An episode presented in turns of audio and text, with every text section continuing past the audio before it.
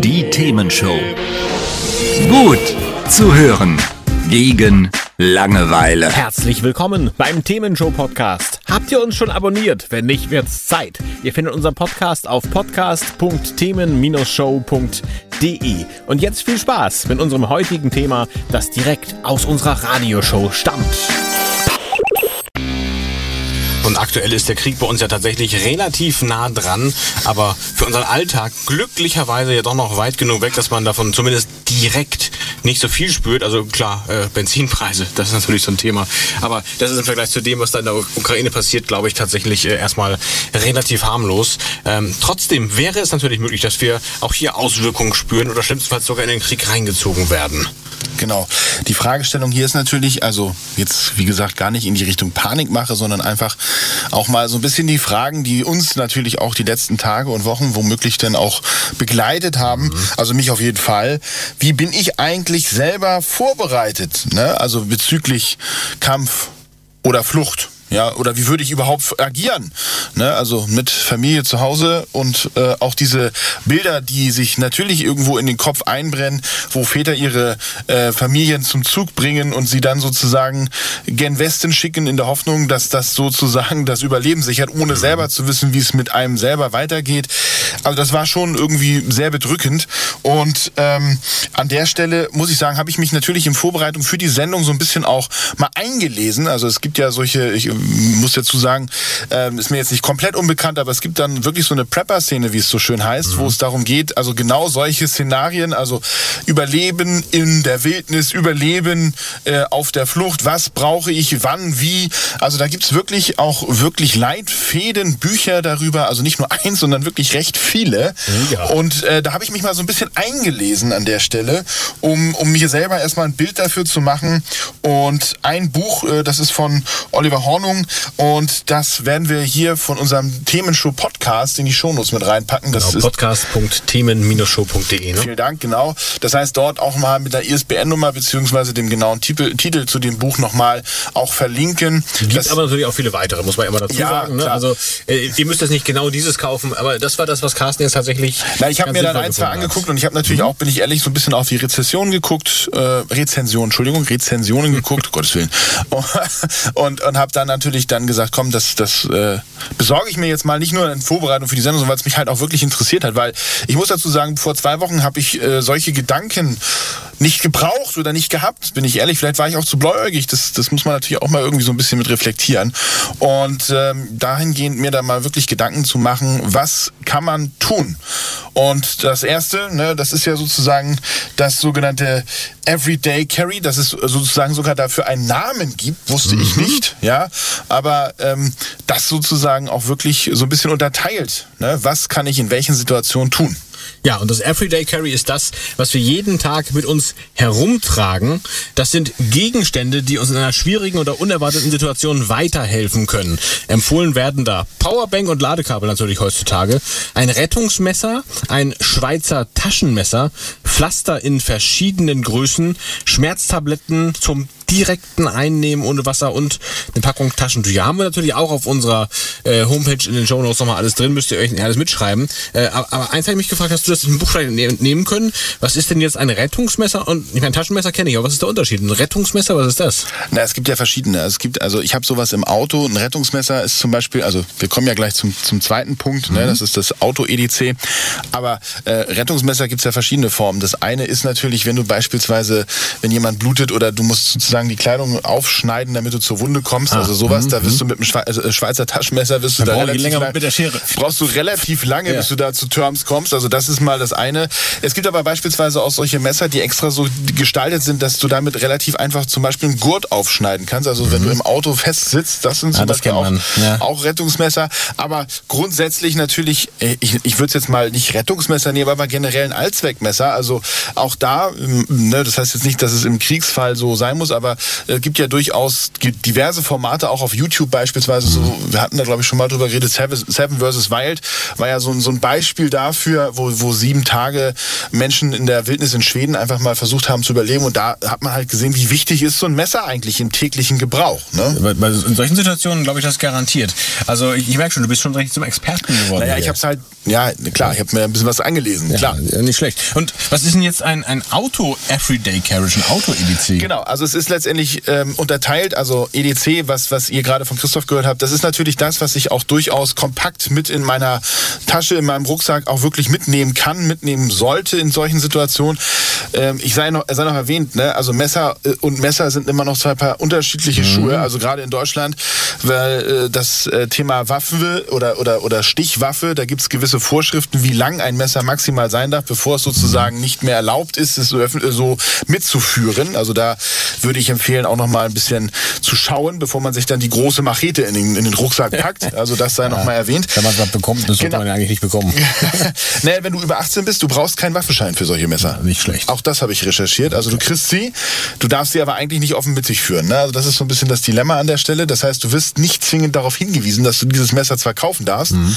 Aber nicht benutzen. Oder, oder andersrum nicht mitführen. So. Ah, okay. Und ähm, deswegen da, äh, ich glaube 12 Zentimeter war, glaube ich, also auch das musst du dir mal überlegen. 12 Zentimeter bist du durch den Arm durch. Ne? ne? Also Ja, ja, genau. das ist nicht trivial. Aber kommen wir mal zurück zum Auto-EDC. Also Auto, ne? äh, wenn ich also mir Also vorstelle... von Kraftfahrzeugen, ne? das Auto. Genau. Ne? Kraftfahrzeug. Ich bin also sozusagen auf der Flucht oder ich muss mir überlegen, ich brauche nicht nur für den kleinen, äh, ich nenne das mal für die kleine Tasche ein bisschen was zu mitnehmen, sondern ich möchte mich auch vorbereiten, dass wenn ich irgendwo schnell hin muss mit dem Auto, dass ich da die notwendigen Dinge dabei habe und Und da ist äh, der Kofferraum schon voll, kann ich sagen, oder? ja, das ist, also ich habe jetzt natürlich mal das Maximum mit aufgeführt, um das nochmal Mhm. klar zu sagen. Das ist natürlich jetzt wirklich das Nonplusultra, ja. Das heißt, wir reden hier äh, beispielsweise zusätzlich zu dem Everyday Carriage, äh, reden wir dann sozusagen erstmal einen Rucksack, damit wir den ganzen Kram, den wir jetzt hier gleich aufgeführt haben, überhaupt irgendwo transportieren können. Dann ein Notzelt, Gaskocher mit Esbit oder Gaskocher mit natürlich Gaskartusche, ganz äh, generell. Feuerstahl zum Anzünden, Wechselkleidung, ein Regenponcho, dann idealerweise ein Wasserfilter, also beispielsweise Campingwasserfilter, um ne, Wasser aus dem Fluss beispielsweise so trinken zu können. Generell 1,5 bis 2 Liter Wasser. Pro Person ist das, oder? Ja, ja, klar. Pro Person, absolut, genau. Dann natürlich was zu essen. Also was auch lang haltbar ist, was auch durchaus nicht gekühlt werden muss, beispielsweise Müsliriegel, Studentenfutter ähm, oder ähnliches. Oder ne, wenn es jemand sozusagen ganz hart will, dann natürlich auch EPA. Also ne, die, die bei der Bundeswehr waren, kennen das. Das sind die Not, Notpackungen. Ja, also das, das ist die Ration, die Essensration.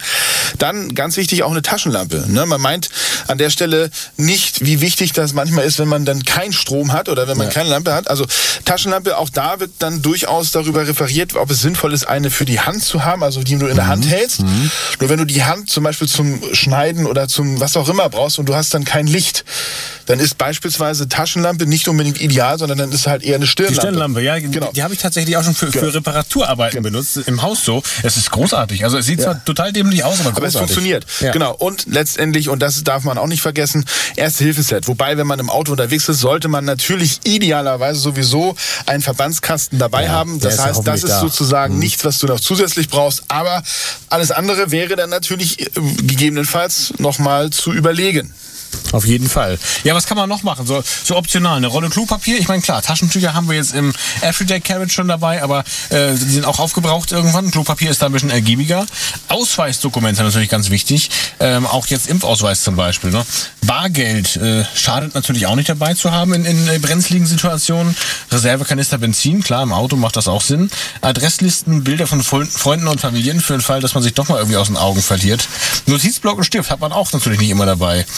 Notapotheke, also noch weitere Medizin, Durchfalltabletten, sowas. Haltbare Lebensmittel haben wir im Prinzip eben schon gesagt. Also alles, was man dann auch, auch aufkochen könnte. Der Campingkochtopf, Gummihandschuhe, äh, FFP3-Masken wären natürlich noch eine Sache. Äh, warum FFP3 und nicht FFP2? Naja, weil wenn es zum Beispiel zu einem biologischen Angriff kommt, Mhm. du ja dann, also ich, mir, ist, mir ist klar, dass eine FFP3 nicht gleichbedeutend mit einer Gasmaske ist, ne? Yep. aber dass man zumindest eine Grund also einen Grundschutz an der Stelle vielleicht sogar hat. Ja, Ja, also wenn ich richtig mir gemerkt habe, FFP2 stützt quasi vom Austritt Genau. und FFP3 vom Eintritt von Stoffen, ne? korrekt, Ja. ja. Also beim Einatmen schützen die mehr sozusagen. Genau. Pfefferspray, falls man sich mal verteidigen muss, ne? Genau. Und wenn es dann mit dem Geld auch noch schwierig wird, kann man noch Tauschmittel natürlich dabei haben. Zigaretten, Schokolade, Pflanzensamen, was halt so alles den Genau. Leuten wertvoll sein kann. Genau. Und da denk, muss man sagen, ist natürlich schon ziemlich weit gedacht. Also als ich das äh, mir überlegt habe und gelesen habe, ist mir ja schon wieder mulmig geworden, bin ich ganz ehrlich. Also wenn man sich überlegt, äh, ich mache meinen Kofferraum voll und fahre mit damit jeden Tag rum, falls hier irgendwas passiert, dass wir äh, über sowas nachdenken müssen überhaupt, ist eigentlich ganz schön, ganz schön erschreckend. Und was natürlich auch an der Stelle noch mit, mit dazu kommt, ne, wenn wir darüber reden, Flucht, dann ist es natürlich auch so, von unserer eigenen, äh, von eigenem Ausgangspunkt auch zu überlegen, ja, wohin denn?